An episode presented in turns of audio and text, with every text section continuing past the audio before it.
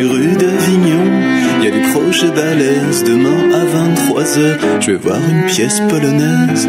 Je, je crois que le, le public euh, sera obligé de s'adapter, puisque de toute façon, euh, il a pris un abonnement, il l'a payé, et qu'on est subventionné. Il a du bonbon, Léon. Il porte un bandeau, Léon. Il a du bonbon, Léon. Au pauvre Léon.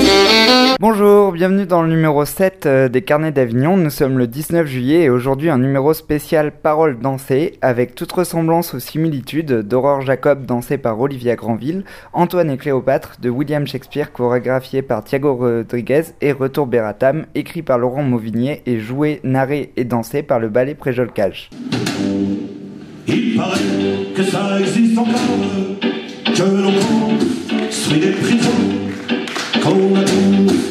dans la tête, à d'être bien dans sa petite chaussette. Madame n'est pas, on joue de la trompette, alors on des prisons.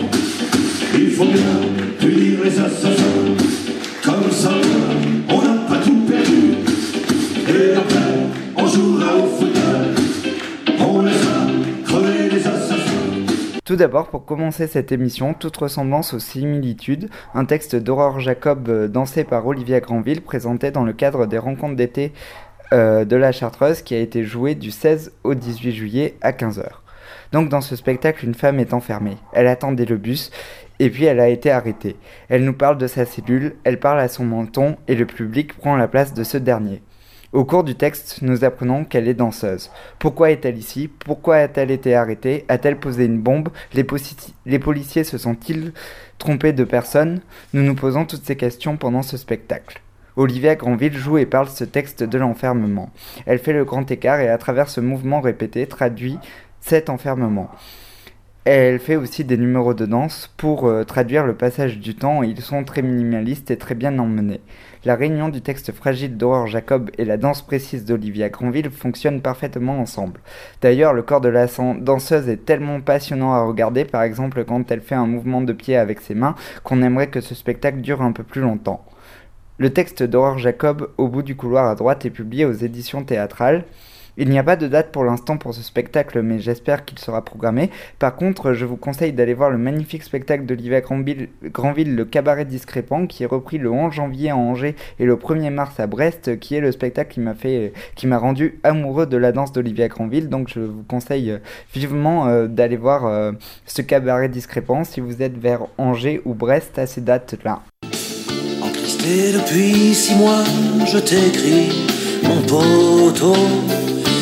De derrière les murs, de derrière la vie, dis, est-ce qu'il fait beau? Est-ce que dehors, il y a des oiseaux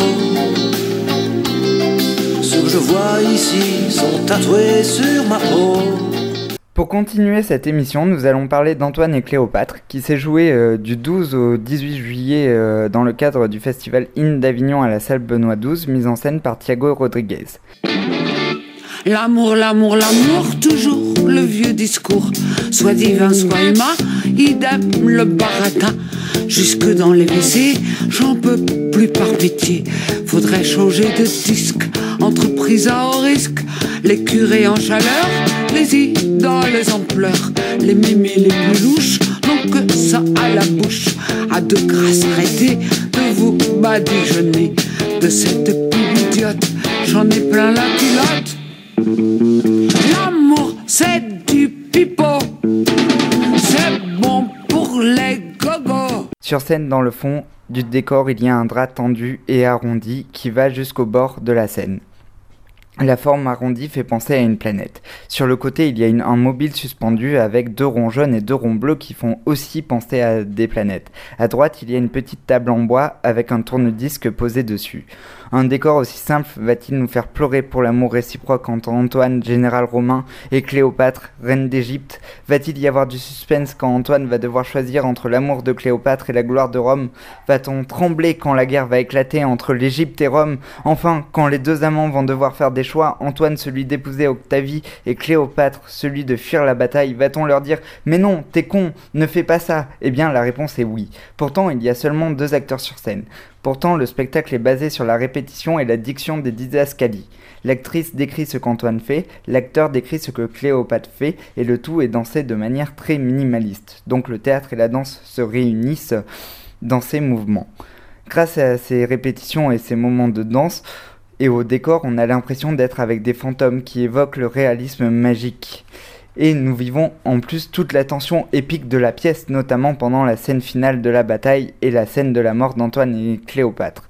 La répétition évoque Einstein the Beach, et en plus, entre le texte est épuré au maximum, ce qui nous permet de comprendre toute l'histoire, et en plus, entre les différents actes, Antoine et Cléopâtre s'assiedent au port de la table pour boire des verres d'eau, et j'ai trouvé ça très original, cette transition entre les différentes euh, parties de l'histoire.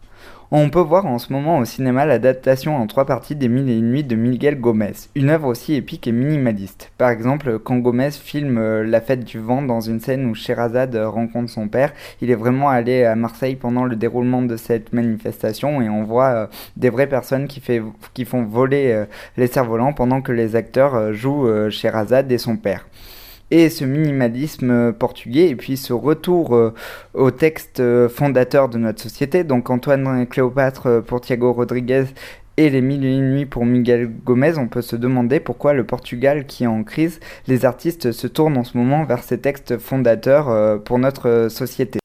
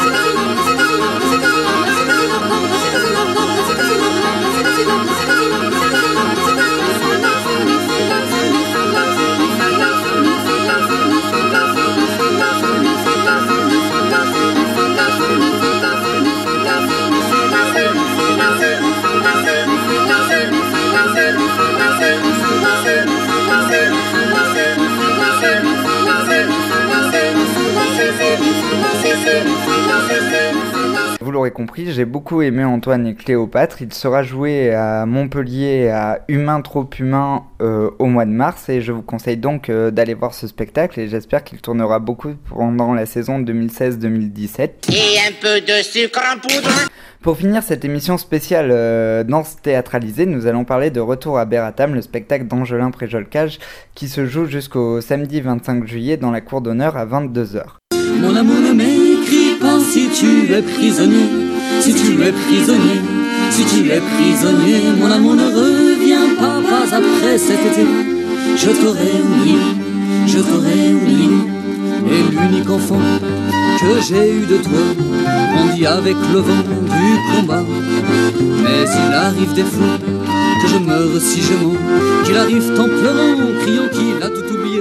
Dans une ville après la guerre, un jeune homme revient. Il veut retrouver Katia avec qui il a eu une relation amoureuse avant son départ. Sur le papier, l'histoire fait très envie. C'est une histoire euh, de pays en guerre, comme il y en a beaucoup, comme Jean Rollin en a pu en écrire dans Campagne, comme Antoine Volodine vient de le faire dans son livre Terminus Radieux. Et euh, ça fait très envie de voir un texte euh, d'un auteur comme Laurent Mauvigny et d'un danseur comme Préjolcage euh, se réunir sur la scène de la cour d'honneur. Quand on voit le spectacle, il dégoûte et je vais vous expliquer pourquoi. Les scènes s'enchaînent comme des blocs sans presque aucun lien. Le jeune homme rentre en Beratam, scène 1. Le mariage de Katia, scène 2. L'agression du jeune homme, scène 3. Katia face à son ami, son mari, scène 4. Le jeune homme en boîte de nuit, scène 5. Ces blocs peuvent presque être indépendants les uns des autres. De plus, dans ces blocs, il y a des sous-blocs. En effet, trois narrateurs nous racontent l'histoire. Les les acteurs jouent ce qui vient d'être dit par les narrateurs et les danseurs dansent ce qui vient d'être dit par les narrateurs, joué par les acteurs et donc dansé par les acteurs. Donc les choses nous sont dites trois fois et c'est bon, on a compris. Pas besoin quand un personnage dit je t'aime de mettre des narrateurs qui disent il lui dit qu'il aime.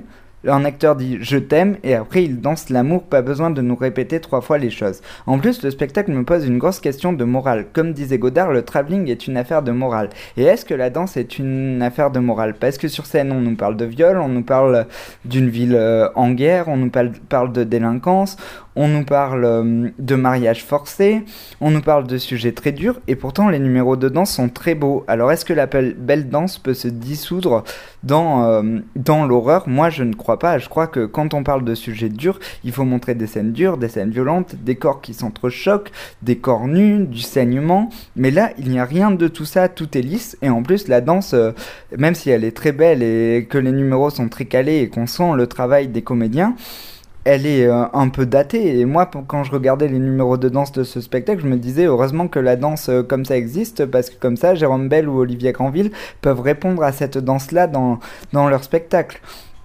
Donc voilà, euh, j'ai été très déçu euh, par ce spectacle. Alors peut-être qu'il va évoluer avec le temps. Il y a certaines personnes qui disent qu'on peut saluer euh, Préjol Cash parce qu'il essaye des choses et il ne se repose pas sur les succès de Roméo et Juliette et de Blanche-Neige. Mais moi, les spectacles, quand les rencontres ne se font pas, par exemple, là j'ai l'impression que la rencontre entre Laurent Mauvigné, les acteurs qui sont très bons par ailleurs, et euh, Préjolcage euh, ne marche pas et ça m'a déçu comme euh, le spectacle de Zimmerman et Perrault euh, Chouf ou Chouf m'avait déçu parce que j'avais l'impression que la rencontre entre les metteurs en scène suisses et, et, le cirque tunisien, la compagnie de cirque tunisien ne s'était pas faite. Et là, c'est pareil, j'ai l'impression que la rencontre ne s'est pas faite. Néanmoins, le spectacle joue jusqu'à samedi. Vous avez jusqu'à samedi pour vous faire votre propre opinion. Et il tourne à Aix, Arcachon, Paris, au Luxembourg, Clermont-Ferrand, Saint-Quentin en Yvelines, Tarbes, Malmaison et Marseille. Et donc, euh, si vous voulez vous faire votre opinion, je, je ne peux que vous inviter à aller, à aller le voir. Un jour ou l'autre, il faudra qu'il y ait la guerre.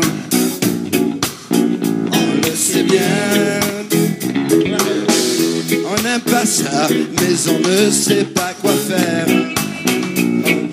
C'est le destin.